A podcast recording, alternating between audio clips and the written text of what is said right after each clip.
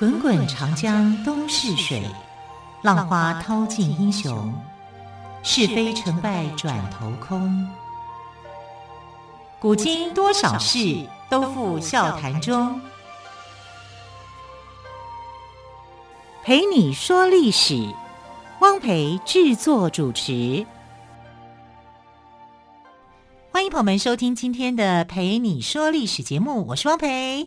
同样在这位朋友们邀请到历史专栏作家于远炫老师，老师好。主持人好，听众朋友大家好。好，我们在进行访问之前，要先祝福朋友们，先今天刚好二月十四号嘛，祝福朋友们西洋情人节快乐。虽然已经是晚上了哈，但只要心中有爱，每天都是情人节。而且每个月都有情人节，什么白色啊、蓝色啊，哦，商人炒作啦。对，哦，哎，老师，我们昨天谈到了哦，凤求凰的司马司马相如跟卓文君的故事。对，那么他们后来呢就私奔了，私奔之后，爱情。有了爱情，但是面包的问题也来了。老师昨天有提醒我，告诉我们说，他们开了一个小酒馆。对，那开了小酒馆之后呢，就是我们今天来跟同朋友们分享的故事喽。对，我们在想哦，回头来描述一下，就是说想一下，就是说为什么卓文君她会想要嫁给司马相如，用私奔的这种方式？他知道他爸爸反对呀、啊。是啊，因为他已经有过一次的婚姻了。她在二八年华，就是十六岁的时候，嫁给了当地的这个豪门子弟，因为这叫门当户对嘛。对，但是不到半年，那个婚姻那是他爸爸同意的嘛？一定是哈，因为他那时候也没有说会想到说要呃结交谁呀，啊，嗯，因为可能都不认识哈。那这样情况之下，我觉得他的第一次的婚姻会带给他很多的想法。这个婚姻呢是个不幸的婚姻啊，虽然不幸的婚姻没有很长。可是他心里头已经对这种感情的这个问题哦，是有一些不同的想法的。或许对方的家世很 OK，但是在才华部分可能是卓文君要考虑的。他要找一个谈得来的人。对，你从卓文君他决定私奔这个方向来看，就可以知道卓文君这个女孩子不简单。嗯哼，啊，她是很有自己。汉朝时候哎，对呀，对啊，她是很有自己的独立的想法的。她不管父父亲的这个反对或是干嘛，她想做就做，他有一个绝对的自主的一个想法的。啊，他不不希望被干涉的，他也不会说因为第一段的婚姻呢，啊、短暂，而且并不是那么样的快乐，这一定是的，哈，因为所以所以他后来就选择回到家嘛，啊，当然父亲是希望他回来，因为毕竟是他的掌上明珠啊。我们从这里面可以看到，他真的就是想法不同。卓文君不是一个我们用现代眼光啊可以去做一些衡量的，因为他到后来的一些想法，到他晚年的一些做法，完全都不一样。就是说，他的人生里面是非常的丰富的，而且很有女性自觉的。啊，这个也是他愿意啊。如果说他不愿意跟这个呃司马相如在一起，挑逗不动他的话，司马相如。演了那么多戏也是没辙，真的没辙，也要卓文君心动了。对对，那当然就是司马相如跟他的这个好朋友的诡计是成功的，当然是成功的啦。因为这个是吸引到卓王孙，嗯哼啊，卓王孙太有钱了，他光一个仆人衙役，衙役都可能没有他那么多。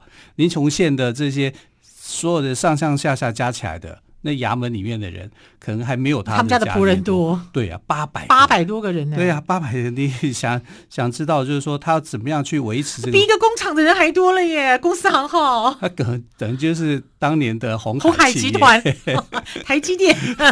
对呀、啊，他是这样的一个规模。台积电的前身，对对，所以林琼县令要想尽办法把他的好朋友推到卓王孙的面前去，然后他又不是什么富家子弟的时候。哇，他你看这个朋友其实对他是很好的。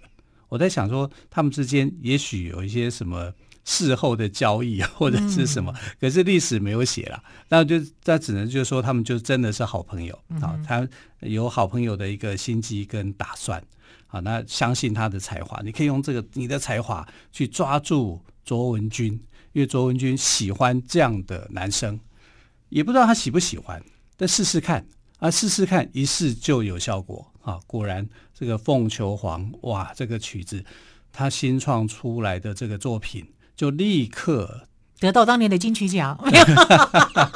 开玩笑的。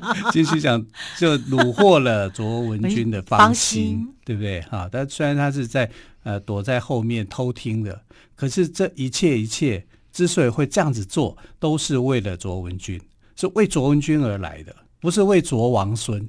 为卓王孙，你直接跟他要钱不行。你根本就要不到，对不对？你这个扣门砖根本是没有办法去产生作用的，他只能从卓文君这里下手。啊，他要的是爱情，还不是这个。当然能够人财两得，那是更好。对，后来他有没有人财两得？有，真的吗？对所以卓王孙还是低头了。哎，卓王孙一开始不愿意嘛，哦、所以你我的女儿跟你私奔，我们卓家。失踪人口啊，对啊，做一个啊，失踪啦、啊，失踪以后，而且是我这么疼爱的宝贝，从小养到大的宝贝耶。对呀、啊，开玩笑，你一首情一首歌就把他给拐走，走了，这是这个简直就是欺负人，而且你还没钱，所以他已经知道说，其实是天下父母心啦，怕女儿吃苦啦。所以卓王孙这个时候其实就知道说，这个临邛县令王吉跟司马相如根本就一伙的嘛，你们就来诈骗集团嘛。我觉得他很生气的有一部分的原因哦。也是这样子，觉得有被骗的感觉。对，然后这个王吉啊，你身为县令，你竟然是这样不断去吹捧司马相如，因为他如果不吹捧司马相如的话，谁会知道司马相如是一个有才华的人，对不对？哈，所以他一定得这样子做。那这样的做引起了卓王孙的注意，才有这一场的参叙嘛。而且临邛县令也是很聪明啊，哎，这个参叙是你邀请我的，邀请我去安排的，你回头来怪我吗？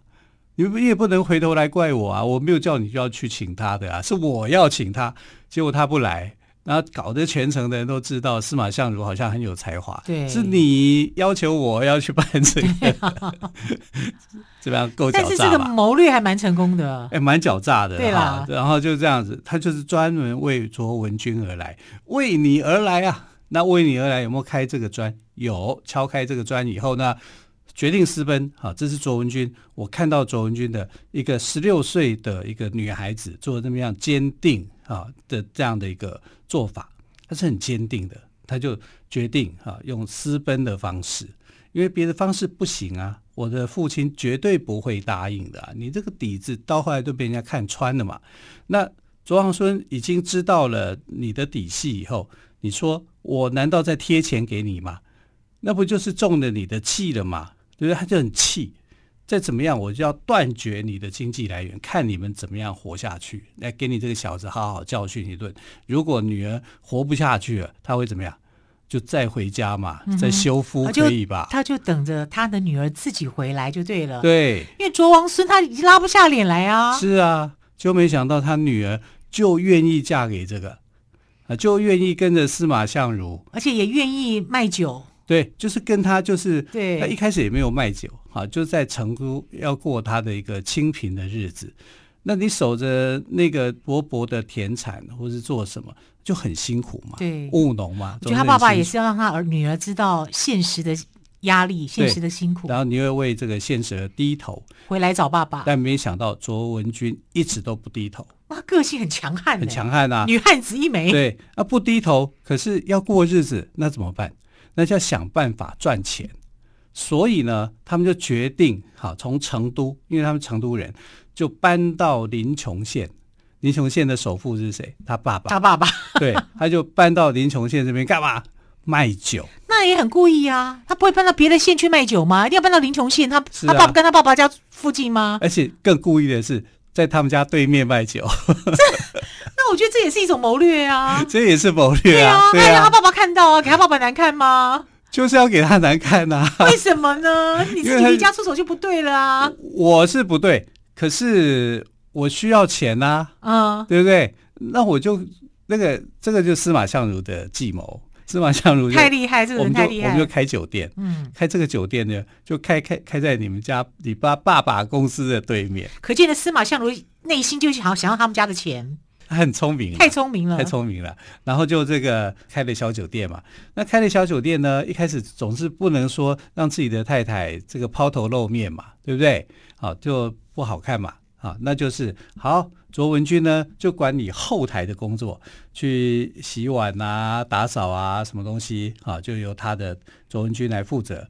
那他就管理前台的作业。啊，就卖酒给这些酒客啊来喝的，喝酒的相亲啊什么之类的。当然，你说只有喝酒嘛，一定也有卖一些小菜啊之类的啊，不能说只有喝酒而已嘛。啊，就等于是一个老板来来几盘下酒菜，就类似这样嘛。对对对，那他就是这个司马相如就在前台嘛，他的老婆就在后台嘛。就你认为这样生意会很好吗？不会，不好啦。嗯因为谁要看司马相如啊？对啊，对不对？可能有啦。也许他文采很高，但他不见得会做前台的工作啊。对啊，因为他不是名人啊。回事啊。名人是卓文君啊，卓文君是卓王孙的女儿啊。他想看卓文君，卓文君到底有多漂亮，对，对不对？然后他还可以帮你这个卖酒的话，多好啊，对不对？结果卖了一段时间以后呢，司马相如因为生意不好，他就跟他老婆商量，就是说：“哎，文君呐、啊。”那就这样了，你前台，我后台，嗯，我去洗碗，我去什么？你去卖酒，啊哈，然后好，OK，我来卖酒。哇，那卓文君当炉卖酒这件事情立刻轰动啊，传开啊，大家都去买，对，生意就马上变好了，马上就变好，因为前面很凄惨呐，呃，卖不好啊，司马相如真的不行，人气不旺啊，没有人知道他是谁嘛。但是卓文君马上就引起轰动。当炉卖酒，老板娘来来喽！哦，那这样我就突然想到一个我小时候听的黄梅调：卖酒的风情好，你比酒更迷人。哎，就是这个调调。卖酒的风情好，你比酒更迷人。是 那个不是凤姐，而是卓文君。卓文君就是了哦。好，到底他们这个当炉卖酒呢，卖了多久？哦，就持续卖下去呢，还是后来卓文君的爸爸看不下去了，出手了呢？我们先休息一下，再请岳轩老师来告诉我们。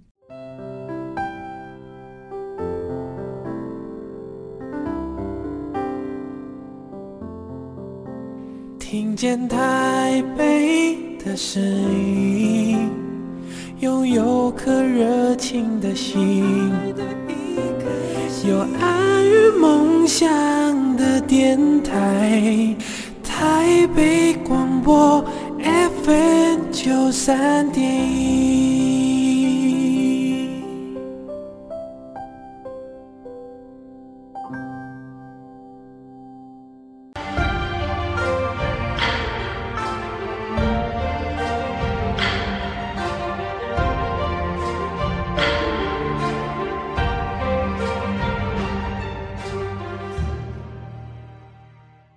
你说历史节目，我是汪培。今天特别来宾岳元轩老师，延续我们昨天的司马相如跟卓文君的话题，来继续跟朋友们分享哦。好，老师，今天是一年一度的西洋情人节，我们特别在几天来这几天来谈到这个卓文君跟司马相如的故事。当然，他们的爱情是轰轰烈烈了。对，卓文君为了司马相如还私奔，但是面包也要顾，所以刚刚老师说，呃，他们后来就在卓文君家的附近。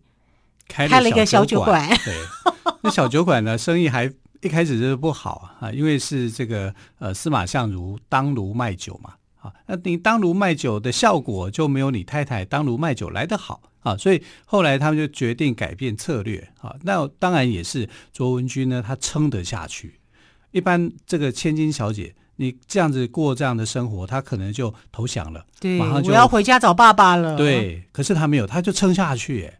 撑下去，然后司马相如说：“你来卖酒，我到后台。”他也愿意耶，啊，所以他就真的就这样子，在他们家的公司的对面就开了小酒馆。天哪！我们也不能讲说公司啊，公司是我的一个比喻啊，对就在他们家的府邸，哎，就这样子，你看就故意啊，我就开给你看。那你说那些酒客会是什么样的人？三教九流，当然啊，啊，因为绝对不会都是什么正人君子啊去的啊。啊，那很多三教九流的人来，可能有的也会贪图卓文君的美色因为她是美女嘛，啊，所以大家可能来这个小酒馆里面，这个交易里面，当然他虽然他没有做什么呃不法的勾当啦，但是对卓王孙来讲的，哇，这个刺激太大，对呀，对，谁都来看我女儿，我女儿是这样随便给人家看的吗？啊，还可以招，还可以吆喝他说：“哎，来呀、啊，来什么酒啊？什么酒啊？”这样子，啊、但是很生气，非常生气，然后就在想说：“你们来这一招，那我怎么办呢、啊？”好，他面子要顾啊，他是当地的钢铁大王哎，虽然那时候还没有钢，只有铁、嗯、啊，那个可是你看那个时候战国时期哦，最兴盛的一个行业就是冶铁。冶铁，因为也就是呃治治疗的治，去掉中间一点就对了。对，因为为什么这个行业很重要呢？因为铁制品这个时候才出现。啊，之前呢都是青铜嘛，啊，然后你进入到铁器的时代以后呢，会发展出很多的东西，农作物的耕耕作的工具，你平常的什么菜刀啊，什么东西，你都可以这样子，它就变成了那个时代的这个钢铁大王，因为钢铁大王女儿啊，那么样的漂亮的一个女儿，而且有才华洋溢的女儿，对。